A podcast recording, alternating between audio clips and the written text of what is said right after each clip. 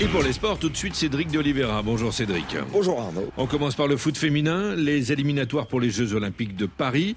Ça se poursuit dans la zone Afrique. Oui, deux places à prendre encore sur le continent. On est au stade du troisième tour hier à Abuja.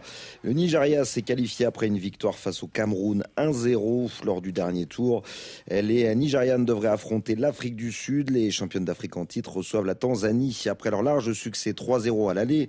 Match qui débute ce mardi à 17h30 TU. Et puis des nouvelles de Tom Sanfit, l'ancien sélectionneur de l'équipe masculine de Gambie. Un nouveau projet pour le truculent belge qui va finalement entraîner les Philippines. Sanfit était libre depuis son départ du banc gambien après la dernière canne et l'élimination de son équipe en phase de poule. Son principal fait d'armes restera d'avoir amené les Scorpions en quart de finale lors de l'édition 2022. Sa carrière se poursuivra donc aux Philippines, destination exotique et inattendue pour celui qui va donc diriger sa onzième sélection et qui a beaucoup hésité d'autres propositions. Tout le monde sait que je suis euh, un entraîneur africain. Euh, j'aime l'Afrique et c'est un continent magnifique avec euh, beaucoup de qualités.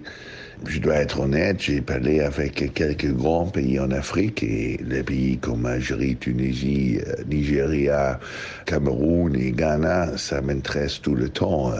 Ça veut être un honneur de représenter, de travailler avec des géants de football africain ou des géants de football du monde. Mais les Philippines m'ont contacté en décembre.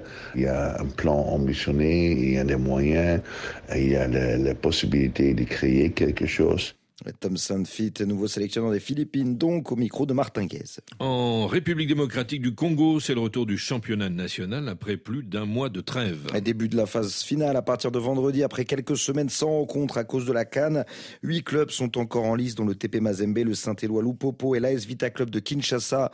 Le V Club qui veut renouer avec son glorieux passé, avec un nouveau cycle, un nouveau président, des investisseurs turcs qui veulent professionnaliser le club et un tout nouvel entraîneur, Abdeslam Le Marocain de 45 ans a voulu mettre à profit cette période pour préparer au mieux les playoffs, comme a pu le constater notre correspondante à Kinshasa, Olga Massankou.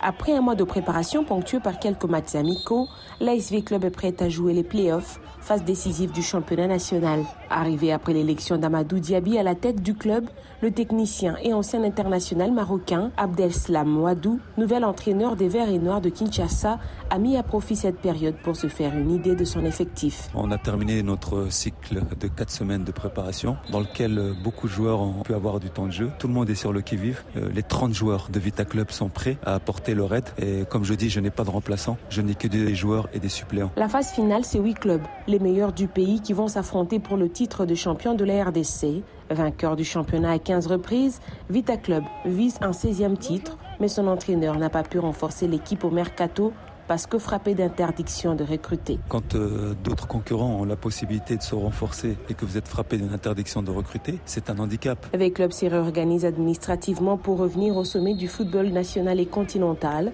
Le club a scellé récemment un partenariat avec la firme turque Milvest. L'ambition à l'entame de ses playoffs est au mieux remporter le titre, au pire de décrocher l'une des trois premières places qualificatives pour les Coupes d'Afrique des clubs. Olga Massango Kinshasa, RFI. La phase finale débutera vendredi à Kindu avec le match entre Maniema et l'AS Dauphin Noir. De son côté, le V-Club affrontera les Aigles du Congo. Ce sera dimanche au stade Tata Raphaël.